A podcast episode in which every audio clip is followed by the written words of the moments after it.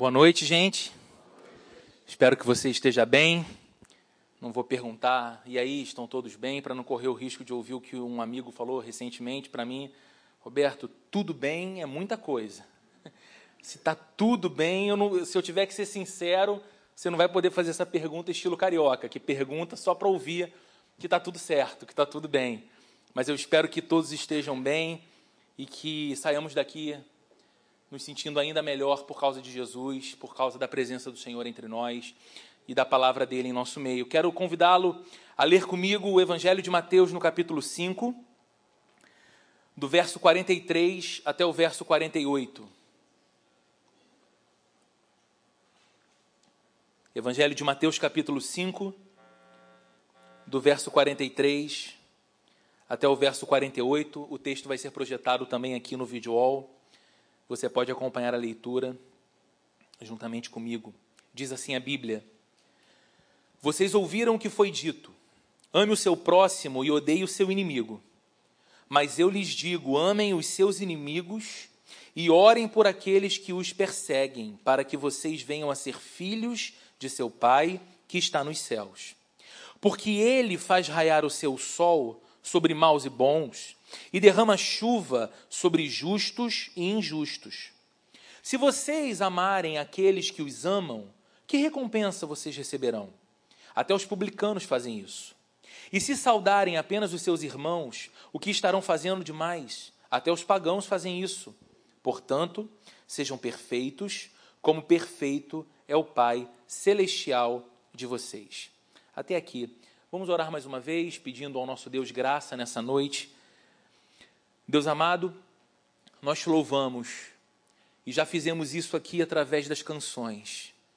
Canções que expressam as mais preciosas verdades a respeito da nossa fé e da nossa história contigo.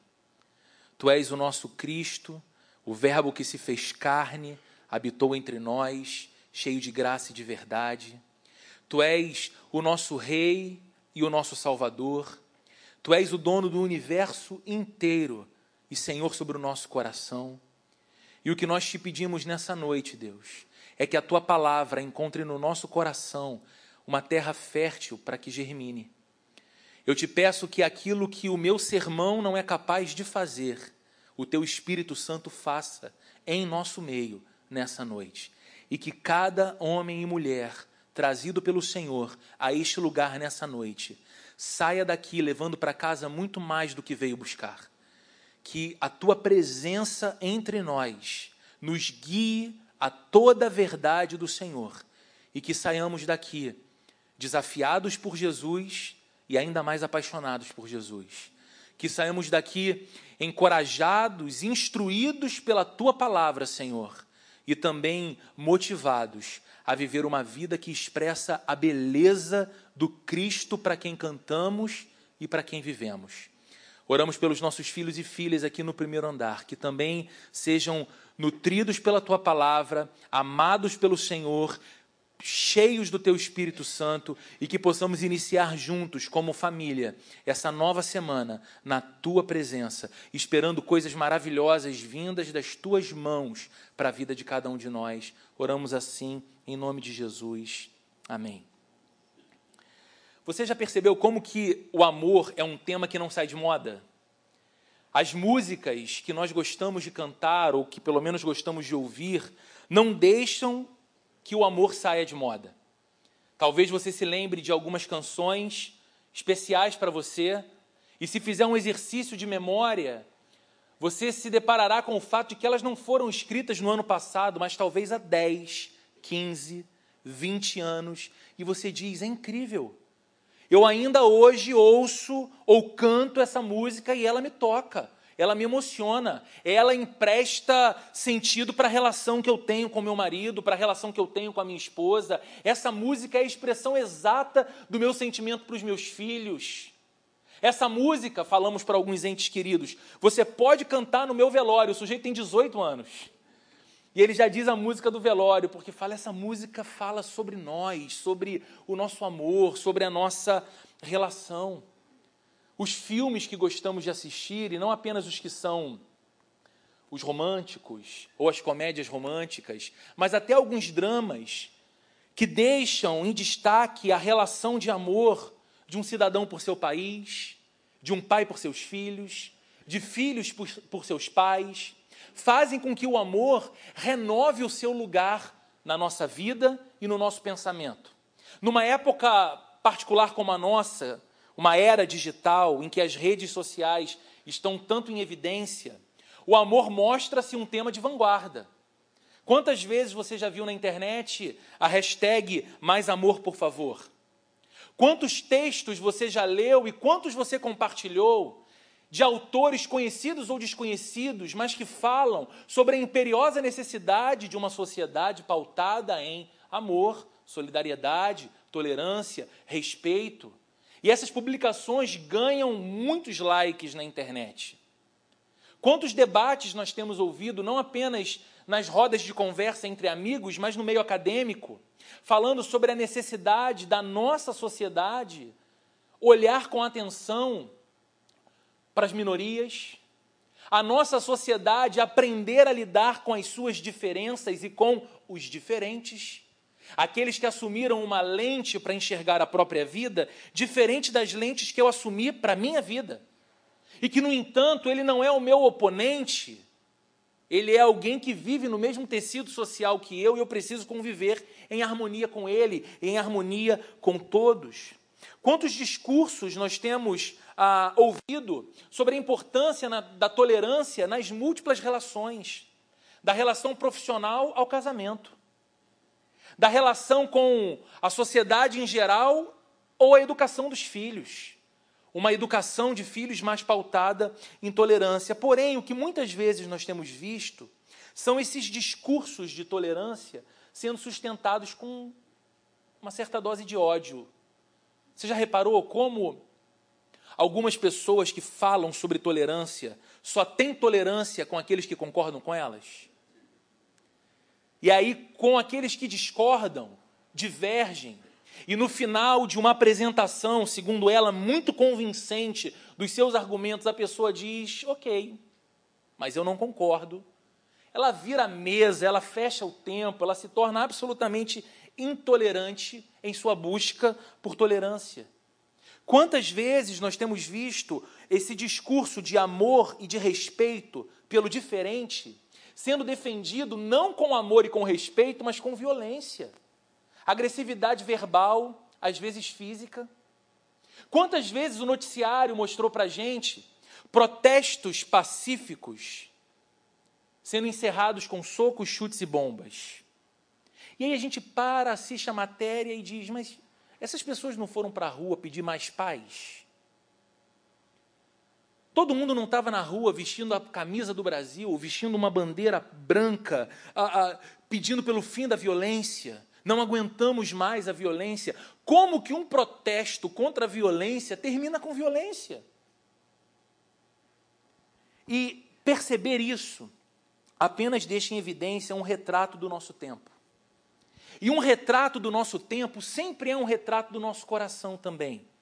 Porque nós somos como alguns dizem, atores sociais. Nós estamos construindo essa vida. Nós estamos fazendo essa sociedade ser o que ela é. Nós não estamos à margem de tudo que acontece. E isso que estamos conversando aqui apenas mostra que somos especialistas em falar sobre o amor, mas geralmente somos um fracasso quando temos que amar. Porque falar sobre o amor apreciar o amor, discursar sobre o amor é muito mais fácil do que amar. Jesus falou diversas vezes sobre amor. Jesus falou sobre o amor e as suas implicações. Jesus falou sobre o amor e as suas dimensões. E esse texto que lemos nessa noite é parte da pregação mais famosa feita por Jesus Cristo, conhecida como Sermão do Monte em que ele não apenas apresenta fundamentos de uma religião aos seus discípulos, mas ele lança as bases do que o reino de Deus é para os seus discípulos. Reino este que ele veio inaugurar entre os homens E reino esse que ele estava introduzindo os seus discípulos. E eles precisavam entender as muitas dimensões e implicações do amor. E para isso, ele fala as palavras que lemos a partir do verso 43. Dirigindo-se aos seus discípulos, cercado por uma multidão, mas falando aos seus alunos, ele diz assim: Vocês ouviram o que foi dito. Ame o seu próximo e odeie o seu inimigo. Mas eu lhes digo: amem os seus inimigos e orem por aqueles que os perseguem. Jesus está trazendo à memória dos seus discípulos uma tradição ensinada por séculos em Israel pelos líderes religiosos. Nessa tradição, que era na verdade uma interpretação do mandamento de Deus, os líderes de Israel naqueles dias omitiam uma parte do mandamento de Deus e acrescentavam uma outra parte que não constava do original. Eles diziam a todos: ame ao seu próximo. Mas eles não ensinavam o mandamento completo: ame ao seu próximo como a si mesmo. E eles acrescentavam algo, nunca encontrado em linha alguma da lei de Deus no Antigo Testamento. Eles diziam: ame o seu próximo, mas odeie o seu inimigo. Era uma distorção gritante que eles faziam de um texto da Bíblia, que é o texto de Levítico, no capítulo 19, verso 18, em que o Senhor diz assim ao seu povo Israel: Não procurem vingança, nem guardem rancor contra alguém do seu povo, mas ame cada um o seu próximo como a si mesmo. Eu sou o Senhor. Então, o que os líderes em Israel fizeram desse mandamento e como eles interpretavam, adaptavam e ensinavam ao povo. Veja o que Deus está dizendo. Não devemos procurar vingança nem guardar rancor do nosso próximo ou de alguém do nosso povo.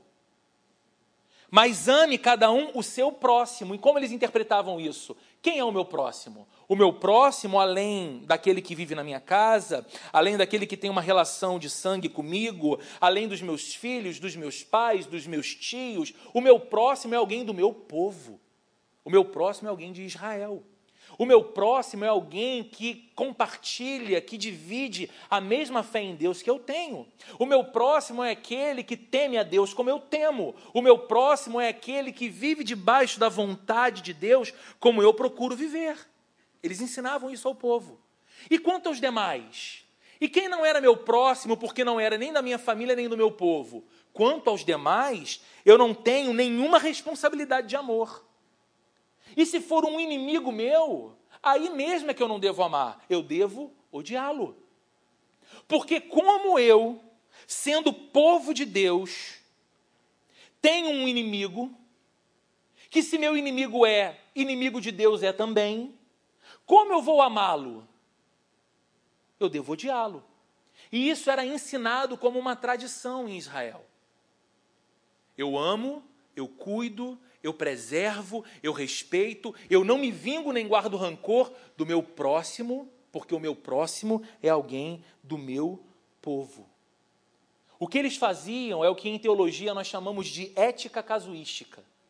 Eles desenvolviam um pensamento desviante para justificar uma prática imoral, quando comparada ao ensino de Deus, segundo o próprio mandamento eles querendo aliviar o peso do mandamento, eles querendo de alguma forma a, a, aliviar as suas consciências ansiosas, pesadas diante do mandamento de Deus, alteravam o significado da lei para sua própria conivência. E veja quantas vezes nós fazemos isso também. Quantas vezes nós pegamos textos da Bíblia que conhecemos e, e nos apropriamos de uma interpretação que de alguma forma nos faça dizer que o texto é mais palatável. Jesus disse aos seus discípulos: Aquele que quer ser meu discípulo, negue-se a si mesmo, tome a sua cruz e siga-me. Tem texto melhor do que esse para a gente fazer um monte de interpretação que justifique a maneira como a gente vive? Olha, negar a si mesmo. Não. Jesus não está dizendo literalmente que eu tenho que negar a mim mesmo, como se eu vida não tivesse. Jesus está dizendo de um modo uh, simbólico essa coisa de negar a mim mesmo. E a gente vai então se adaptando de modo que o texto não mexa tanto com o nosso coração. E a gente diga: não, é, é fácil equilibrar essas duas vidas, é fácil equilibrar essas duas coisas. É o mesmo com esse mandamento de amar o inimigo. Veja, é fácil e é legítimo amar os meus. Concorda comigo? Se você é pai, como eu, se você é mãe, não é fácil amar seus filhos? Você tem muita dificuldade para amar filho? Não é fácil amar o cônjuge? Às vezes é difícil, mas na maior parte do tempo não é fácil amar o cônjuge. A gente está ali numa relação, construindo histórias juntos. Do outro lado, é fácil e é até compreensível odiar quem me odeia. O que, que aquela pessoa sente por mim? Indiferença. O que, que aquela pessoa quer para mim? O meu mal. O que, que eu vou sentir por ela? Indiferença. O que, que eu vou querer para ela? O seu mal. E a gente pensa nessas, nessas coisas como coisas lógicas. Mas Deus não é refém da nossa lógica. E Jesus está aqui mostrando isso aos seus discípulos. Deus não nos ensina um padrão duplo de moral. Um para o nosso próximo, o nosso cônjuge, os nossos filhos, os nossos pais, os nossos irmãos, os nossos irmãos de fé, membros da mesma comunidade de fé que nós, e uma outra moral para o nosso inimigo, para o nosso adversário, para o nosso oponente. É disso que Jesus está falando aqui nas palavras do verso 44. Vocês ouviram tudo o que tem sido dito. Mas eu lhes digo: amem os seus inimigos e orem por aqueles que os perseguem. O nosso próximo, no vocabulário de Deus, inclui até o nosso desafeto. Porque o que torna alguém o nosso próximo não é o fato dele ser da nossa família. O que torna alguém o nosso próximo não é o fato dele ser alguém que teme a Deus como nós tememos, ou alguém que assume a ética judaico-cristã como nós assumimos, ou alguém que dominicalmente participa de cultos como nós estamos fazendo agora, então ele é meu próximo. O que torna alguém o meu próximo no vocabulário de Deus é o fato dele ser humano como eu. E se ele é humano como eu, eu entendi que ele foi criado à imagem e semelhança do Deus para quem eu vivo, de quem eu dependo. Então ele é meu próximo. Apesar da sua crença diferente, apesar dos seus pensamentos diferentes, apesar das suas virtudes e dos seus defeitos. Eu aprendo com Jesus que eu não devo amar apenas aquilo que eu julgo amável no próximo. Porque eu não estou amando a mim no outro, eu estou amando o outro. Porque ele é humano. E para a gente tentar sair um pouco desse campo, talvez subjetivo, para que no final a gente saia daqui dizendo: Poxa, foi um bom discurso sobre amor, mas o que eu faço com isso amanhã, segunda-feira? Como a gente pode expressar esse amor que Jesus espera dos seus discípulos? Eu quero ler com você um outro texto, apenas um verso, que na verdade é o texto correlato a esse de Mateus. É a mesma passagem, só que agora pelas lentes de Lucas. Lucas, no capítulo 6, verso 27. Após dizer aos discípulos: Vocês ouviram o que foi dito Jesus segue no verso 27 e diz assim: Mas eu digo a vocês que estão me ouvindo: amem os seus inimigos, façam o bem aos que os odeiam, abençoem os que os amaldiçoam, orem por aqueles que os maltratam. Jesus nos entrega uma espécie de prática como vocês expressarão esse amor pelos inimigos? Façam o bem aos que os odeiam, abençoem os que os amaldiçoam, orem por aqueles que os maltratam. O amor cristão, que deve caracterizar a vida de quem segue a Jesus, se expressa então em atos, em palavras e em orações. Em Atos, o Senhor diz: façam o bem aos que os odeiam. E ele não está falando aqui de filantropia, embora na raiz da palavra filantropia signifique a prática do bem. O que Jesus quis dizer aos seus discípulos é que o amor não é tanto um sentimento. O amor é antes um trabalho prático, humilde e sacrificial. Sabe por quê? Jesus não é um lunático. Jesus não está tentando convencer os seus seguidores a fazerem o seguinte: olha, sabe aquela pessoa que te maltrata? Sabe aquela pessoa que te odeia? Sabe aquela pessoa que busca todos os meios de prejudicar você? Então, sinta amor por ela. Ele seria um louco. O que Jesus está ensinando aos seus discípulos, o que é um desafio para nós, que vivemos numa cultura do sentimento. Tudo precisa nascer na nossa vontade, tudo precisa tocar nossa emoção ao ponto de arrepiar a pele. O que Jesus está dizendo aos seus discípulos é: vocês precisam entender que amar nem sempre vem acompanhado do sentimento de amor. Amar, muito mais do que um sentimento, é um trabalho, muitas vezes humilde e sacrificial, um trabalho prático. Se uma pessoa procura pelo nosso mal, nós devemos procurar pelo bem dela é isso que Jesus está dizendo. E aí talvez você, usando a sua lógica, pergunte: por que alguém faria isso? Por que alguém, com todas as ideias no lugar, com todos os parafusos bem fixados, iria procurar o bem de quem procura o seu mal? Jesus não está tirando esse princípio de uma fonte ou de um código ético qualquer e entregando para nós como um peso a ser, a ser a, a, aplicado na nossa vida. Jesus está tirando isso de um único lugar. Nós devemos fazer isso, nós devemos procurar o bem de quem procura pelo nosso mal, porque foi assim que Deus tratou conosco. E é assim que Ele continua tratando porque nós sabemos que os nossos pecados são ofensivos a Deus.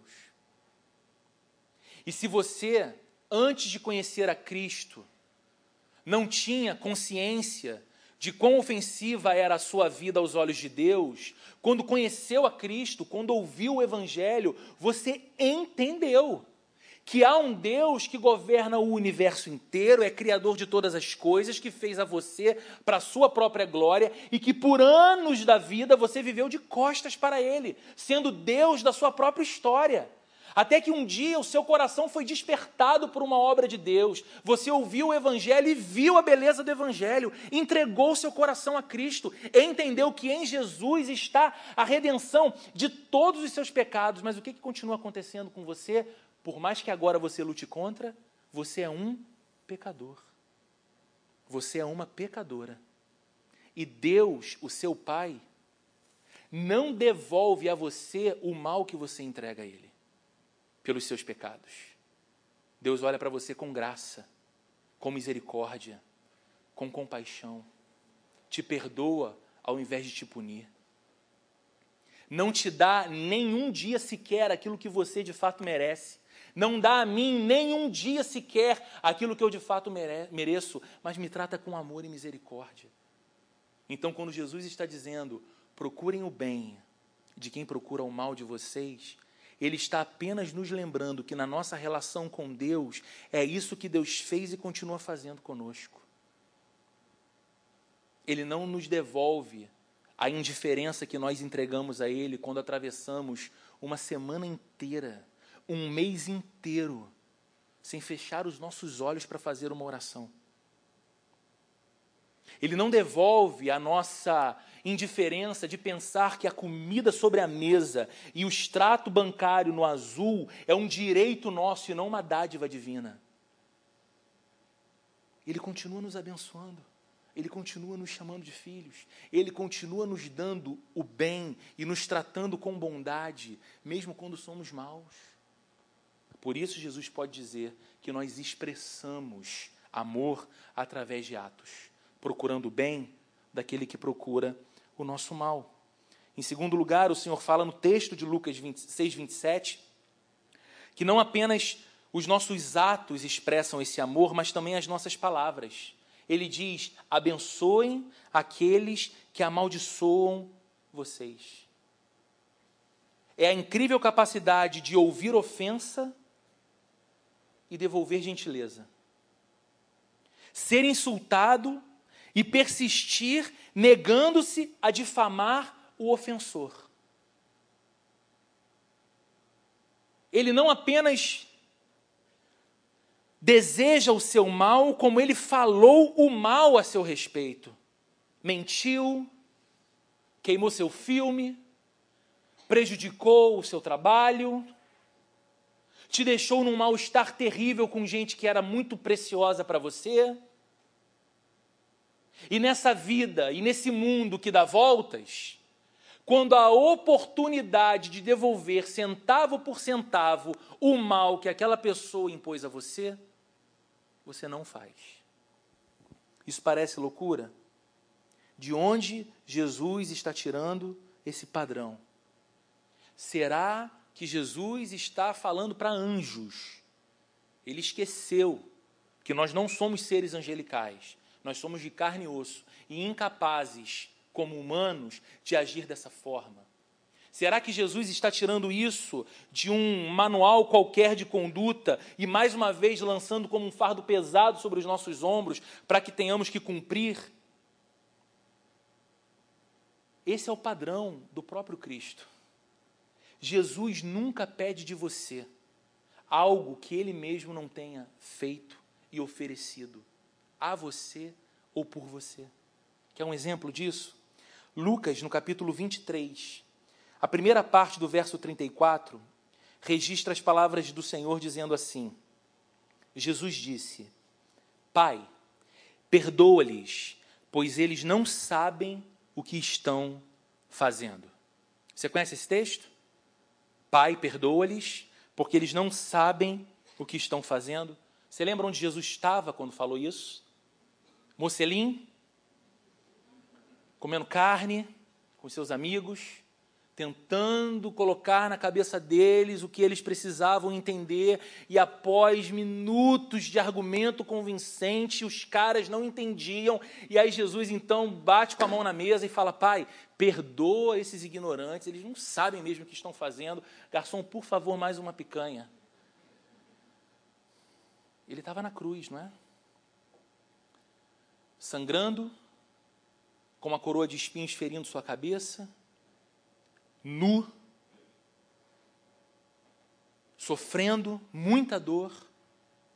E não bastasse toda a dificuldade que ele estava passando naquele momento, na base da cruz, um grupo enorme de pessoas lançando impropérios a ele, o ofendendo, o difamando, zombando dele. Não disse que era o Filho de Deus? Desce da cruz agora e creremos nele. Ajudou a tantos. Não pode ajudar a si mesmo? Você pensa, gente, em Jesus na cruz, o eterno Filho de Deus, Criador de todo o universo, ouvindo essas palavras de ofensa. Então, no momento em que ele dirige-se ao Pai em oração, Ele não amaldiçoa os seus algozes. Porque eu não sei você, mas eu talvez fizesse essa oração: Senhor, Pai, eu não vou arredar o pé da minha missão. Eu sei para que eu vim e eu vou morrer pelo meu povo. O meu sangue vai justificar os pecados dos filhos e filhas de Deus, de todas as eras, culturas, para a tua glória. Mas, Pai, eu só te peço uma coisa: O Senhor está vendo tudo o que está acontecendo aqui. Então mata cinco. Porque se o Senhor matar cinco, os outros vão se calar. Não é possível. É o efeito. Como é que cinco morrem aqui de repente do nada falando contra o, o crucificado? Vão ficar, no mínimo, ficar quietos. Mas Jesus não fala isso para o Pai. Ele diz: Pai, perdoa-lhes, porque eles não sabem o que estão fazendo. Sabe quando Jesus diz para os seus discípulos: abençoem aqueles que amaldiçoam vocês? Ele está tirando isso de sua própria vida. Jesus abençoou os seus algozes ao invés de amaldiçoá-los. Ele a abençoou. Por fim, o mesmo texto de Lucas nos ensina que esse amor, que tanto nos desafia, ele se expressa através dos nossos atos, das nossas palavras, mas também das nossas orações. Porque o Senhor diz: orem por aqueles que os maltratam. E que poderosa demonstração de amor cristão é essa? Orar por quem naturalmente queríamos desprezar. E não é orar, talvez se apropriando das palavras do salmista, que numa certa ocasião, orando a Deus, sentindo-se injustiçado, sentindo-se perseguido por homens maus, ele fez uma oração lindíssima. Ele disse: Senhor, Deus soberano, julgue a minha causa diante do homem perverso. E aí a gente pega, porque é bonito, aí a gente pega a frase do salmo mentaliza aquela pessoa e ora dizendo: Senhor, Deus soberano, julga a minha causa diante do homem perverso. Você não verbalizou, mas se você pudesse, você estava dizendo para Deus o seguinte: Senhor, é só fazer o freio falhar na descida da serra. É só aquela enfermidade de difícil solução vir sobre a vida dele, de alguém que ele gosta muito. É só Deus ele experimentar uma falência financeira que o deixe desesperado da vida. Julga a minha causa diante do homem mau, diante daquele que me fez tão mal. Não é essa oração que Jesus ensina aos seus discípulos ele ensina uma oração que faz com que a gente tenha em mente a pessoa que talvez naturalmente a gente quisesse o mal, porque nos deu o mal. E termos então a capacidade de dizer: Senhor, o Senhor sabe como o meu coração é ruim. Porque Deus não está atrás de atores, tá, gente? Deus procura gente sincera. Então é bom que você comece assim. Deus, o Senhor sabe como meu coração é ruim. Como meu coração é capaz de desejar algo muito pior do que o freio falhar na descida da serra. O Senhor sabe a minha capacidade de cultivar ódio no coração por essa pessoa e justificar tudo o que eu sinto no que eu recebi. Mas a Sua palavra me ensina a orar por ele. E eu falo a um Deus cheio de misericórdia e compaixão. Um Deus que poderia me banir por toda a eternidade de Sua presença, mas que me chama de filho, que ofereceu seu filho por alguém como eu, indigno do seu amor. Então, Deus, o que eu te peço é que o Senhor abençoe essa pessoa. O meu desejo era amaldiçoá-la, mas que o Senhor, o Deus de toda a bênção, abençoe ela que ela vá bem, que ela viva, que ela encontre seu caminho, que ela te encontre no caminho dela.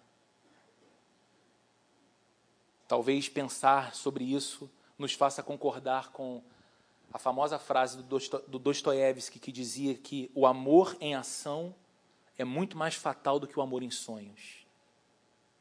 O amor do discurso, o amor dos sonhos, o amor do ideal, ele é lindo. quando a gente não se sente desafiado a aplicá-lo. Agora, o amor em ação, o amor em movimento, em nós e através de nós, ele é muito mais poderoso. Ele é muito mais transformador. Se a cruel tortura da crucificação não pôde silenciar a oração de Jesus pelos seus inimigos, ele orou, os abençoando. Qual dor alguém causou a você? Qual orgulho você nutre dentro de você? Qual rancor e mágoa você ainda alimenta que poderia justificar o seu silêncio ao não orar por essa pessoa diante do seu Deus? E talvez você diga, Roberto, hoje você falou muito sobre os inimigos. E eu acho bonito o que Jesus diz aqui, mas eu sou uma pessoa que não tem inimigos. Aprendi com os meus pais a crescer assim. Não entrar em briga, não polemizar, evitar muitas divergências. Eu não, eu, eu não tenho inimigos, eu sou uma pessoa a, a, sem desafetos. Se esse é o fato, será que você se dá conta de que a sua falta de amor é ainda mais assombrosa? Porque se você não tem inimigos, mas é capaz de dar amor apenas a si mesmo e ao núcleo mais restrito daqueles que cercam a sua vida. E aos demais você reproduz o sistema em que estamos inseridos de egoísmo, indiferença, avareza e vaidade. Não é ainda mais assombroso que, não tendo inimigos, nós sejamos incapazes de amar com o amor que Jesus nos pede? E ele nos pede por um único objetivo, é o que ele diz no verso 45 de Mateus capítulo 5, o primeiro texto que lemos. Tudo isso para que vocês venham a ser filhos de seu Pai que está nos céus. Demonstrando amor por atos, palavras e orações, nós provamos de quem somos filhos. Nós exibimos de alguma forma um padrão de amor que se assemelha ao amor de Deus. Todo mundo ama dizer que é filho de Deus filha de Deus. Nem todo mundo deseja viver como filho de Deus, como filha de Deus. Nós devemos amar então como Jesus e não como os demais homens, e nisso consiste a diferença e a relevância dos cristãos na sociedade. Se você é um discípulo de Jesus, se você é alguém que entendeu esse chamado de servir a Cristo, seguir a Cristo, pertencer a Cristo. O seu chamado é imitar a Cristo também no amor. Você é chamado a imitar a Cristo chamando aquilo que é pecado de pecado, ainda que isso desagrade o mundo. Mas você é chamado, seguindo a Cristo, a amar como Cristo. Expressar dessa forma um amor que é misericordioso e abrangente. Você consegue perceber como que o modelo de Jesus contrasta com a cultura à nossa volta? É um contraste incrível. Arraigada na cultura, à nossa volta está a noção de retribuição, tanto do mal quanto do bem. Você devolve vingança com vingança, você devolve bondade com bondade, ofensa com ofensa, favor com favor. Lembro sempre de uma frase usada pela minha mãe: quem beija meu filho, minha boca doça. É aquela ideia de que fez o bem a mim ou aos meus, espere de mim o bem. Pisou no meu calo, amigo? É olho por olho, dente por dente. Acontece que, embora essa seja uma lógica reinante no nosso tempo, não funciona assim no reino de Deus. Lembra que eu disse no começo que no Sermão do Monte Jesus está não apenas dando um novo código comportamental aos seus discípulos, nem a, a, falando sobre um novo modelo de religiosidade possível, mas ele está apresentando as bases do que o reino de Deus é. Reino que ele veio inaugurar no mundo reino que ele convoca homens e mulheres, seus discípulos, para pertencerem a esse reino e expressarem esse reino no mundo. Agora, nós percebemos que não funciona essa lógica da retribuição de mal com mal e bem com bem no reino de Deus, porque o modelo que Jesus coloca diante de nós, como alternativa do mundo à nossa volta, é o Pai que está acima de nós. Veja o que ele diz na continuidade do verso 45. Porque ele, Deus, faz raiar o seu sol sobre maus e bons, e derrama chuva sobre justos e injustos. Olha o que, que Jesus está nos ensinando. Não, o seu amor não pode ser seletivo. Não, você não está autorizado a amar apenas os mais amáveis. Porque o Pai Celestial de vocês, o dono do universo, é aquele que faz com que o seu sol, sim, ele é o dono do sol, brilhe sobre a cabeça de maus e bons. E ele derrama a sua chuva sobre justos e injustos. Deus concede não apenas a você a beleza de um dia quente com céu azul, o exuberante contraste do azul do céu com o verde das montanhas, um mar maravilhoso, uma praia divina, ao ponto que você, ao estar naquele momento transcendente, você diga: glórias sejam dadas ao meu Deus, que é o Criador e sustentador de toda essa beleza que os meus olhos contemplam. Porque do seu lado, tomando mate na praia, está um ateu, um incrédulo, que não deu e nem dará glórias a Deus pela beleza daquele dia, mas o seu Deus e Pai fez com que aquele dia espetacular fosse oferecido a você e também a ele, porque Deus é bom. Nós somos sustentados por Deus. Mas Deus não nos sustenta concedendo a você e a mim uma pasta insossa, sem cor, porém nutritiva, que tivesse todos os nutrientes necessários para que nós tivéssemos vigor e saúde. Não. Vivendo num país tropical como o Brasil, nós temos diversidade de cor e sabor. Comemos laranja, pera, lima, banana d'água, banana prata, banana maçã, é tudo banana e tem gosto diferente. E não é só você, crente em Jesus, que tem na sua casa essa beleza e essa diversidade de sabores. O incrédulo, Aquele que desagrada a Deus com a sua vida de costas para Deus, também recebe de Deus todos os dias isso. Por quê? Porque Deus, o Pai que está nos céus, é bom. É muito bom. É muito bom. Considerando que Ele é bondoso para com o mal e com o bom, os seus filhos também devem ser.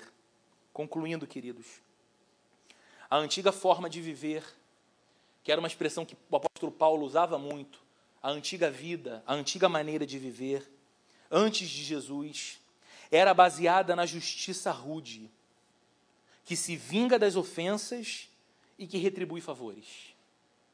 Mas a nova vida dos cristãos precisa ser diferente. Precisa. A, a nova vida dos cristãos baseia-se no amor de Deus. Um amor que se recusa à vingança, mas que vence mal com bem. Ah, Roberto,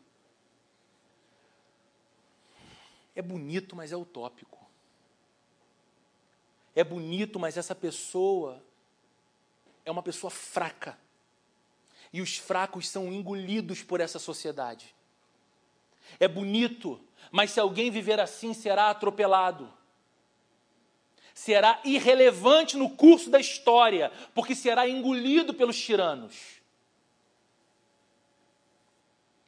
Prêmio Nobel da Paz, entregue agora, esse ano, a um homem de 43 anos,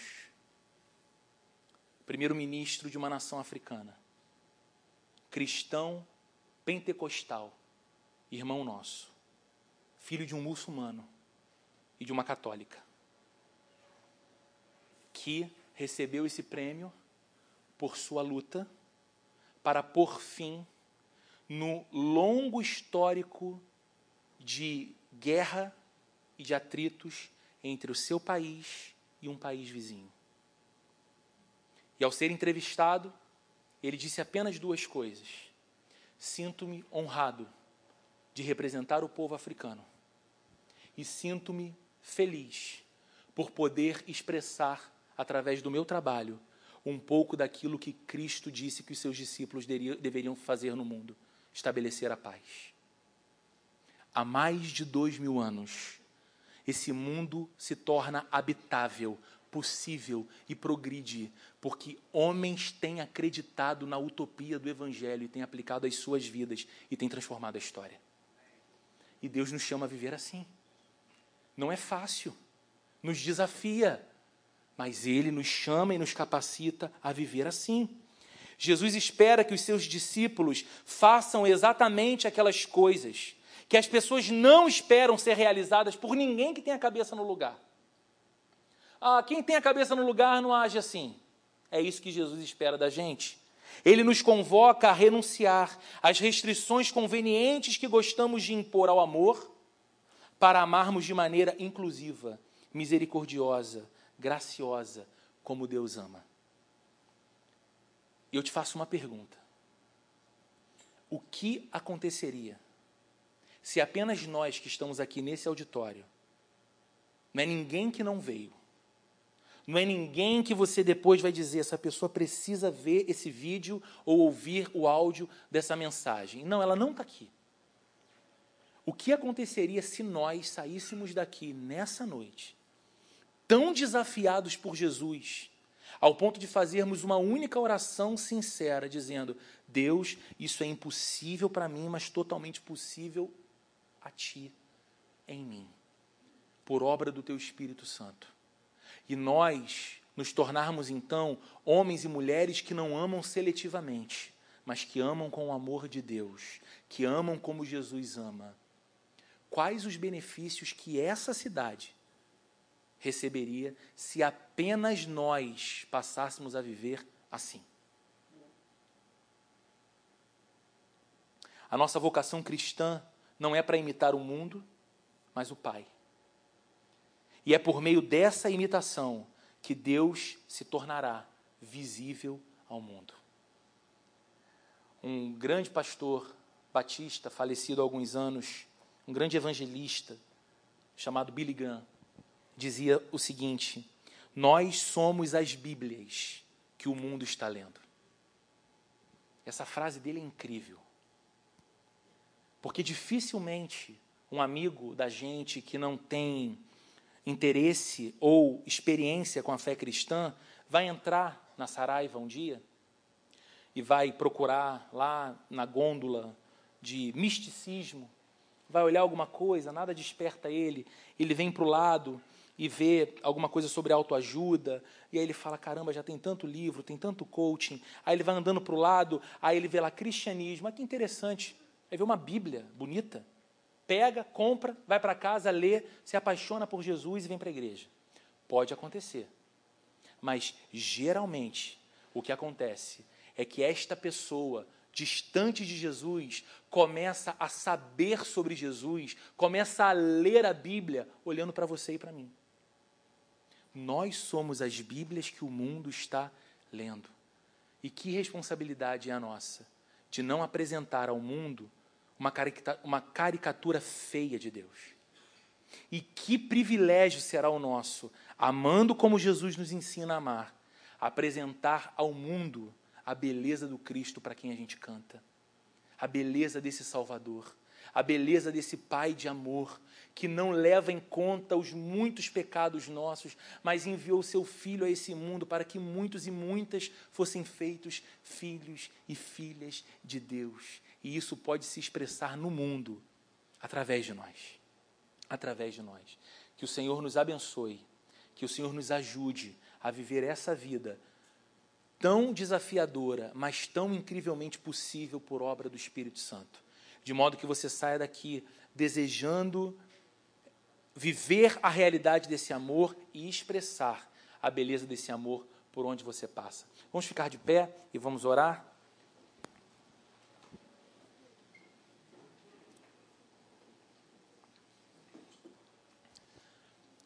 Jesus, o seu amor é o fundamento da nossa vida. Nós não teríamos condições de erguer a nossa voz a Deus em oração se o teu amor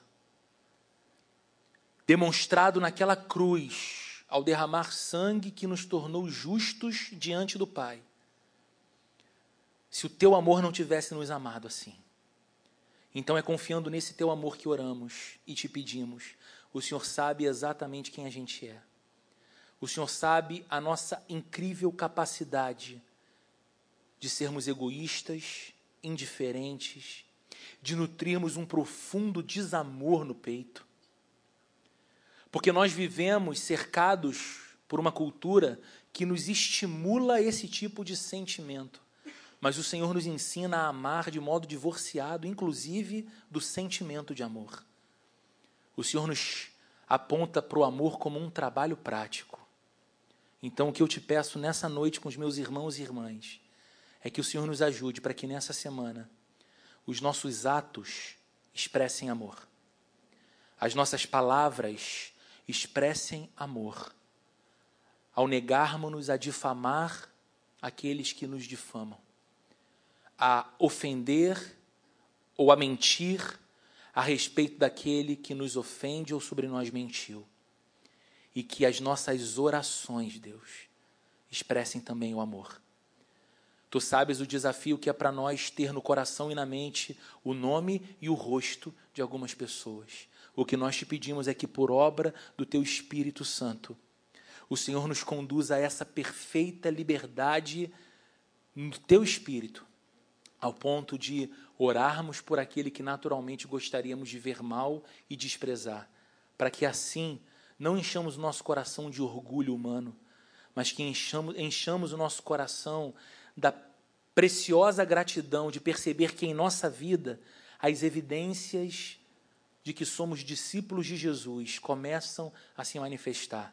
E Deus, o que o Senhor fará através de gente imperfeita como nós, somos incapazes de medir, mas podemos sonhar com coisas grandes para nossa vida, nossas famílias, para essa cidade, porque se nesta igreja uma quantidade tão expressiva de homens e mulheres decidirem sair do discurso do amor para viverem a prática do amor como Jesus nos ensinou, nós nos tornaremos uma comunidade ainda mais cativante, bela e necessária para essa cidade. Que o Senhor nos ajude, que o Senhor nos leve além para a sua glória e que o amor de Deus, a graça de nosso Senhor e Salvador Jesus Cristo e a comunhão e a consolação do Espírito Santo esteja presente com todos vocês nesta noite, hoje e para todo sempre. Amém e amém. Se você